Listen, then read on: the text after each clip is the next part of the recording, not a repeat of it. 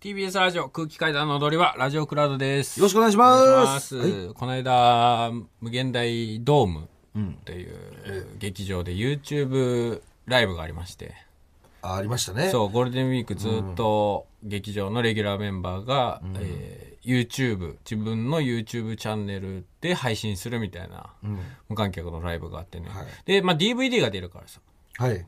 単独の。うん。その単独に出てもらった後輩を、まあ、ゲストに呼んで、えートークみたいな感じではい。単独についてくれてた作家のマルクスと瀬尾も一緒に出てくれてね、はい。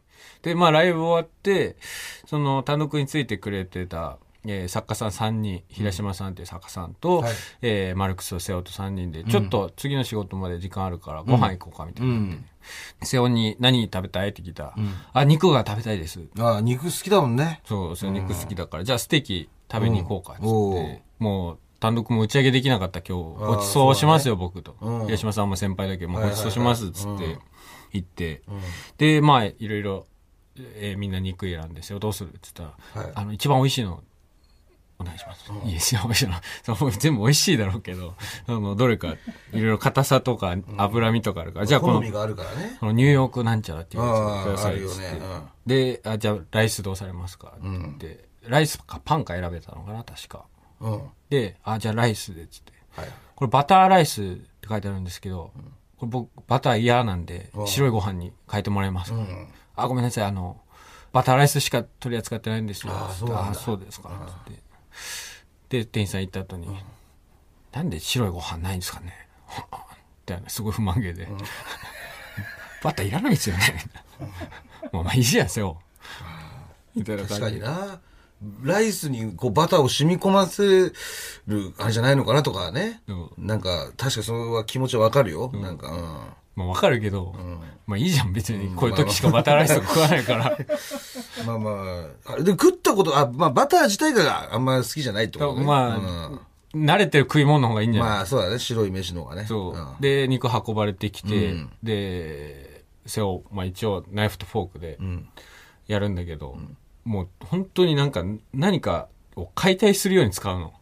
本当にギューって握って、医者的なこと？医者的なもうブツブツ刺して、なんか、ノコギリみたいに、ああ、やって、やってるわ はいはいはい。ああ。なんかね、うんはいはいはい。違うと。こう。うん。こう、こう思ってこうやるんだみたいなね。スマートにこう、いわゆる皆さんが想像してる感じじゃなくてね、ナイフ、なんだろう、ナイフをこう縦に、が、あの、垂直上からに垂直からガーンって、やって切っていくみたいな感じじゃないそうですか、ね。ギューってやってて、うん。そうちょっと、一応ちょっと高いお店だし、なんか周りの目も気になるから、こう、こうやるんだよ、みたいな。あ、これ、こうですか。で、やってみってまたブツブツ刺して、ガーって解体走りて、3歳と飯食ってんのかな。えせよ、恥ずかしいからちゃんと覚えてっつって。んで、なんだかんだやってて、で、俺は食い終わって、すぐ切れるから。で、瀬尾はまだ、切るのに苦戦してるから、まだ残ってたんだけど。食い終わるまでの時間。で、俺ちょっとタバコ吸いって外に喫煙所があったから、タバコ吸い終わって戻ってきたら、なんか瀬尾が怒られてんの。その、マルクスと平島さんに、ああ、先輩に？う。ん。どどうしたんですかって聞いたら、その、瀬尾が、あの、本当に硬いこれ、ゴムみたいだっていうのを、結構店員さんそばにいる時に言ったっていうので、そう思っても言うな、そんなことで。で、これ硬くないんで、瀬尾は多分あんまり、ステーキとか食わないだろうから、ステーキを切るのが初めてだったのかな。でもなんか瀬尾がそういう感じにして切ってんのは見たことあるんだよな。なんだろう、鉄板焼きかなんか切ってたのかな、お好み焼きとか。なんか、瀬尾基本的に食器苦手だから、そうだねうんで、怒られてて、で、でも、塊さんこれ硬くないですか？うん。いや、わかんないけど、おごってもらってる人に言わない方がいいよ、それと。切り方がね、その、切り方間違ってると確かに硬く感じますよ、それは。だって、横にして切るもんだから、縦で切ってるわけだから、あいつは。まあ、みたいな話がありつつ、ちょっと俺お金下ろしてなかったと思って、ちょっとお金下ろしに行ってコンビニに。で、戻ってきたら、また瀬尾がなんか怒られてんの。でどどうしたんですかって聞いたら、あの、瀬尾が、あの、ポテトフライ、フライドポテト用のケチャップをステーキに塗りたくったと。それ、はいはいで、まあなんか瀬尾的に味が気にならなかったらしいの。あ、一回もう通常のやつを食って、うん。なんかちょっと足んねえな、みたいなそこう。と。で、なんか足んねえなっていうので、ん。全部にかけて、ん。塗りたくって、もう赤のステーキみたいにしてて、あーはいはいその上で、んまずいですって文句言ってると。背負ってなって。まあもうそれどうすることもできないからな、そんな塗っちゃったら。もうそうなの。うん。で、そっからなんかブツブツ文句言いながら結局完食して、あ、全部食ったの？全部食って、うんで、まあ俺お会計して、店出て、で、平島さんとマルクさん、あごちそうさま、ごちそうさまでしたって。うん。瀬尾は一回もごちそうさまでしたって言わずに、まあまあ。まあ、しょうがないよね。ああ。パン食ってたんでしょだから、瀬尾は。うん、瀬尾はバターライス食ってあ、バター、え？あ結局、だからパンはやらしいの。あ、パンは嫌なんだ。うんあそこだからうんパンもうまいよね。俺、一回、千葉さんに連れてもらったね。バビバビロンの千葉さんにうんうんパンもうまいんですよ、あそこはね。でも、そこだ、ダメだったんだ、パンは。ライスで行きたかった肉は。ライスで行きたかったらしい。うん。バターライスはだからちょっとビビって嫌だったってことでしょ多分ね、瀬尾は知らないこととか、嫌がるもんね嫌がるから、知らないものとか、知らない食べ物とか、知ってるやつを行きたいんだ。うん。じゃあライスは普通に食べてみたら、まあ普通に食える感じだったの？うん。まあ、白の方がいいですけど、みたいな。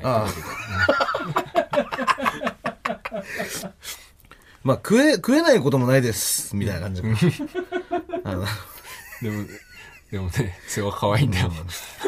いや、まあまあ。瀬尾はそういう、まあ人間だからね。うん。まあ、だから、瀬尾は、もうあれですよ。多分ステーキというか、焼肉だったんじゃない？ああ。多分。焼肉の方が良かったのか。うん。多分、切るとか嫌なのか、瀬尾は。キルをやったことないだろうから。うんうん多分そうなんだろうな。で、それでちょっと機嫌悪くなっちゃったんだろうな。肉って言ったのに、うん、これ何ですかみたいな。で、え？ライスないんですか？っていうとあと、なんか切るの、なんかこれ硬くないですか？って言うとで、やっぱその気分で食ってるから、やっぱり本来の味よりも、ちょっとなんか、イライラした状態で食ってるから、うーん、みたいな。で、そのしかも怒られた後でしょ？で、なんかなつってケチャップ塗ってみたら、まずいしな、みたいな。ちょっと目を離した隙にケチャップでも真っ赤にしてたらしいけど。確かに。まあ、瀬尾の続報があったらまたお伝えします。そうですね。えーメールが届いております。ラジオネーム、ネオネオネオン。もぐらさん、かたまりさん、こんばんはこ。んばんは。毎週楽しく拝聴させていただいてます。この前の月9ドラマ、一系のカラス見ました。あ、ありがとうございます。第1話、チョコプラさん。はい。第2話、ミルクボーイさん。第3話、鬼越さんはいと出演されていて、第4話、空気階段とはい、本当に驚き、喜び、興奮しました。あありがとうございます。ドラマもとても面白く心に刺さる内容でした。空気階段のお二人の月9出演の感想や裏話、ぜひ教えてください。おこれそう、月9、一今やってる一系のカラスにね。そう、毎週ね、竹野内豊さんと黒木華さん主演で、えー裁判のドラマなんですけれども、その裁判所で、竹野内豊さん演じる裁判官の道夫を見守る会というね、はい。会がありまして、裁判官がすごい、ファンができてんだよね。そう、なんか型破りな裁判をするから、そう裁き方がすそうそうそう、傍聴席にファンがいて、そのファンの人たちが毎週週替わりで芸人がやってて、僕らそれ出させてもらってね。で二度目の月9ですよ、私は。あ、これえー皆さん知らないかもしれない。僕ら二度目です。そうです。えー、一度目が、今から、まあ、8年ほど前ですかね。はい失恋ショコラティエというね。はい。松潤さんとね、えー石原さとみさうんん主演の月9に私出させていただいてまして、うん。第1話ですよ、しかも。松潤さんがね、購買にパンを買いに行くシーン。学園ドラマなんだ。学園だ。で、そこに、そのパンがすごい人気なのパンだから、俺にも一個くれパンパンっつって、群がるデブの役の一人ね。すっごいいっぱいいたよね。すごいいっぱいデブいました。30人ぐらいデブ。そうです。そのうちの一人です。デブとして私は一度出ております。以来の月9出演。そう、それ以来。あいやー、でも、月9にあんなに出れるとはね、うん結構長い時間映してもらいましたよね。まあ、俺が喋ってる時間とかも込みでね、ああ。言うとね。うん。実感はね、そんなないですすけどね。ごいびっくりしましたよね。だから、その、まあ、月9だからさ、年末に撮ったんですよね、確か。うん。今つとって。まあみんな、すもう俳優の人たちばっかりの現場だし、月9だしでちょっと緊張していって、うん。そしたら朝ね、うん。あの、メイクルームで、あの、黒木春さんにうん。お会いして、おはようございます、空気から水が塊です。あ、いつも拝見しております、黒木春です。つって、なんか前に、夜会、えあはい。あの、有吉さんと桜井さんのね。桜井さんの夜会で、うんなんか、黒木さんが空気階段面白いと言ってるみたいな感じのうん紹介 V みたいなのが流れて、うんその時お会いしたことないから、うんえっ？と思ってたら、ん本当になんか見たりしてくれてるみたいで、うん。で、空き時間とかもすごい話しかけてくれて、んあの、有吉の壁とか見てます？いやー、それお笑いすごいお好きなんですよね。うんうん。そうだ。そうそうそう。すごかったです、竹野内豊さんいて。うん。まあ、竹野内豊さんも私二度目なんですけどね。ああ、そうか、俺も二度目だ。そうです。あれ？俺は見てないのか？見たっけ？いや、俺だけじゃない？見たの。ああ、そっか。NHK の、ん何の収録だったっけな？追い込みだったっけな？かな確か。の時に、んあの、喫煙所、NHK の喫煙所の、あの出演者専用喫煙所みたいなのがあるんですよね、NHK。で、そこでタバコ吸ってたら、うん。竹内さんバッキ来られて、んうわっと思って、うん。そしてそこで、オレンジのこう、アメスピをね、そう。そこで私が、おはようございますと。すごいね。そのその時別に一緒の現場とかじゃないもん、いやいや違いますよ。ただただ多分 NHK のドラマ出演で、そうです。ドラマ撮影で竹野内さんはね。うん。で、もぐらは、ん。じゃあ追い込みはなんかお笑い番組としうん。て来てるけど、はい。はい。ありがとうございます。おはようございます。それはもう先輩だから。う。んおはようございますって言ったら、竹野内さんなんて言ってたおはようございます。マジでこれぐらい声低くて、これぐらい声小さい。びっくりした。いや、めちゃくちゃ渋いです。激渋ですよ、だから。渋。ええ超かっこよかった。それ以来です。うんうん。もう、だから、覚えててくれたかな。なんかさ、うん。あの挨拶したら覚えててくれたかな？僕らがさ、僕らより竹野内さんの方が、その日、終わりが早かったじゃないですか。ああ、そうあ、じゃあここ。で、竹内さん本日終了です、つって、うんうんスタジオ出て行かれる時セット出て行かれる時に、うんなんか、ももぐらにアイコンタクトみたいにしてなかった？あ、じゃあ覚えててくれた？何も喋ってないの、裏では。や、裏ではね、そんなに、俺喋んなかったのよ。うんあんまり。まあ、小日向さんとかとちょっと喋って。あ、小日向文世さん。小日向文世さん。すごい気さくそな方でねう。。そう。なんか、子供いるんですよみたいなと、それもさ、うん黒木さんもいたからさ、うん黒木さんがなんか、あ、お子さんおめでとうございますとか、うんそういう感じで振ってくれたんだよね、うん俺に。うんそしたら小日向さんがさ、んあ、お子さんいるの？感じで、はい、つって、かわいいよね。ありがとうございますつってそうなんですよ、可愛くて、つって、もうなんか喋んの？うめえんだよな、小日向パさプってよよ呼びます？その時まだパプ時代だったからさ。ん。辰丸がもぐらの方のパプって呼ぶ。そうそう僕のこと見て、パパってまだ言えないんで、パプって言うんですよ、つって。かわいいね。でそう。で、あありがとうございます。つって。あの一番最初に子供に、なんて言われたの？いや、僕、パプが、あの一番最初だったと思うんですよね。つってすごい嬉しかったです。僕のことを見て、すごい、パプって言って、僕のことを見て走ってきた。それが一番最初に子供が僕にかけてくれた言葉なんです。って言ったら、小日向さんが、あ、かわいいね。お僕がね、一番最初息子に、バーカって言われました。皆さんのエピソードめちゃくちゃ面白いじゃんと。どういうこと？え？一番最初バカって言われたんですかって言ったら、いや俺のことびっくりしたよ。抱っこしてたらさ、いきなり俺の顔見てさ、バカって言いやがって。せがれがつって。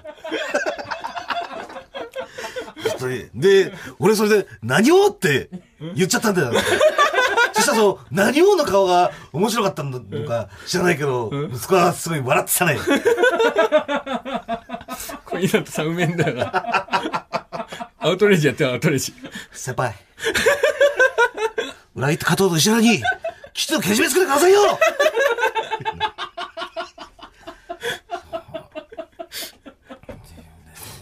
それはすごい覚えてますね。うん。で、竹野内さんもその時に一緒にが多分楽屋にいらっしゃったから、まあそれでアイコンタクトしてくれたのかな。あうん。まあ2回目っていうのもあるしね。うんあったのは。ーまた出させてほしいですよね、ドラマとか。はい。うん。ねえ、あんな、なかなかさ、あんなね、なんか華やかなね、ん舞台ですからね。そうね。なんかね、うん、出れないですけど、飯とかもやっぱう違うんですよね、ちょっとね。ああ、確かにね。やっぱバラエティ飯とは違いましたね。ドラマ飯だったそう、よね。ドラマ飯なんですよ。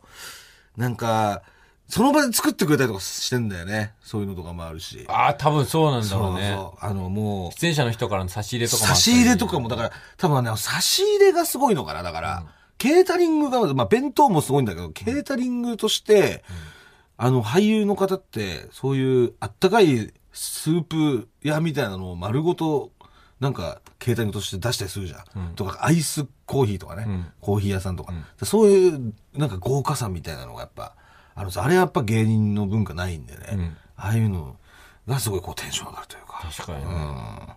うん。ぜひまたね、うん。出たいですけどね。だからまた8年後ぐらいかな。うん。俺は8年周期ぐらい。8年周期ぐらいで。月9出んのは。えーね。うんまあ見てない方まだ見れる、見れるのかな、どっかで。TVer とか見れるのかああ、とかで、見逃し配信とか。FOD な。とか。FOD か。うん FOD、フジテレビオンデマンド。は。はいいはいはいありますんで、ぜひご覧ください。はいはい。というわけで、こちらのコーナー行きましょうか。私って、知女ですか？僕って、スケベですか？知女。それは、式場に溺れ迷う女。スケベ、それは、色音を好む者、好き者。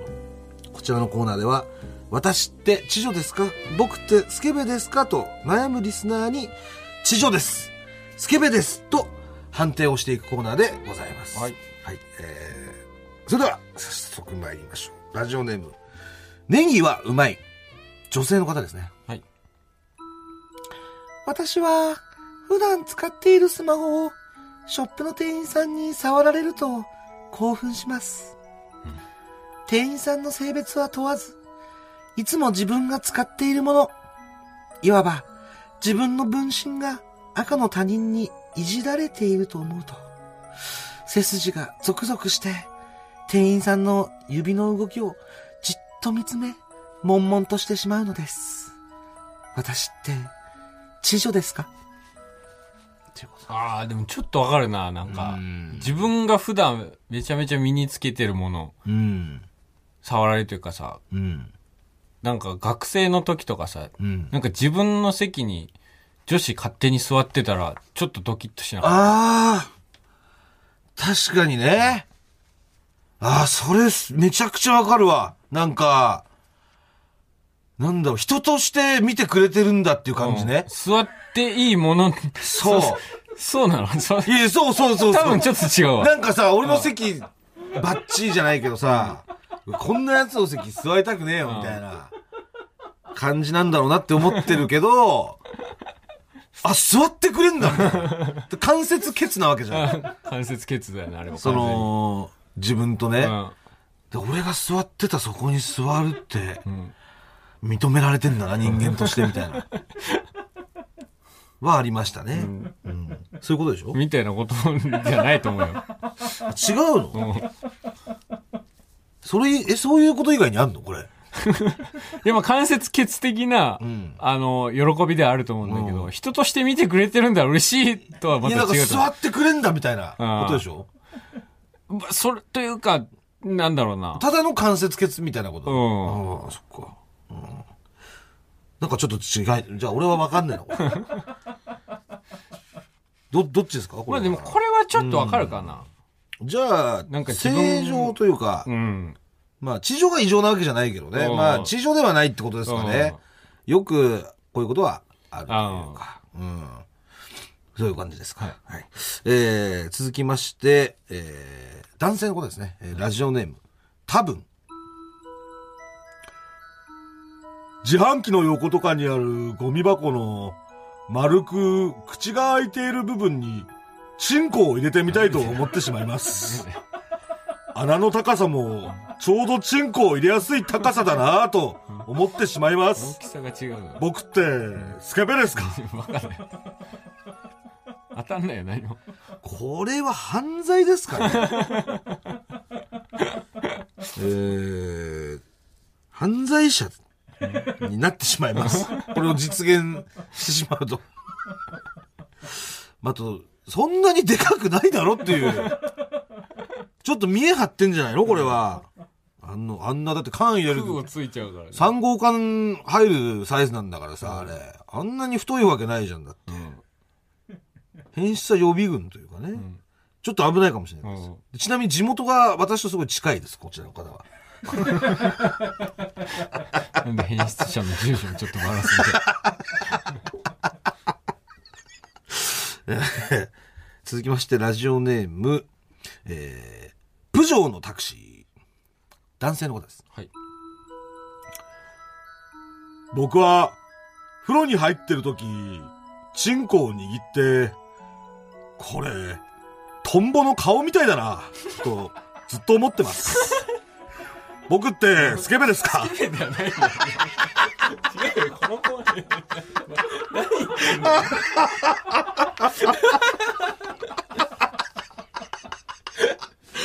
いや、もうバカすぎるよ、これ、本当に。いや、これさ、わかります？あの、だこう握るじゃないですか、チンコをね。で、この、あ絵で描くとですね、まあ、た立ってるとします。まあ、立ってなくてもいいんですけど、ねまあ、筋がこうある。で、えー、まあ、だから、こういう、こういうことですよ。こういうこと。こういうことね。チンチン向けたバカが考えることだよね。えーここのだから、向け、向いた、まずチンコを向いた状態で、その、えー先以外のところを握る。うん。で、先をこうグッと出す。それを上から見る。うん。上から見ると、とん、まあ、色もね、うっ血してる。なんかトンボみたいだなっていう。トンボみたいだな、これっていう、ふうにずっと思ってると。これずっとですからね、風呂に入ってる時に。ででも大人でしょ？16歳ですあ、。16歳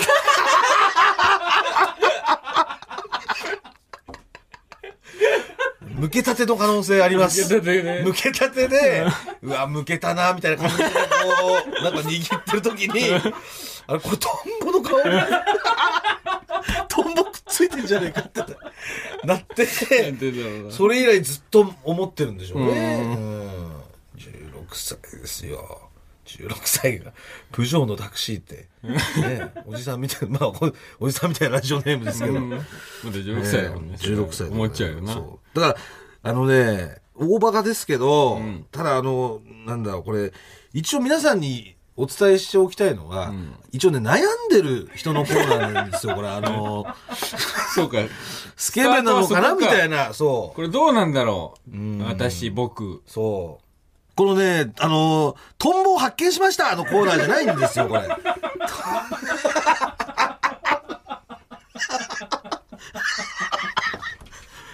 そう。チン、チンコが何に見えますのコーナーではありません。はい。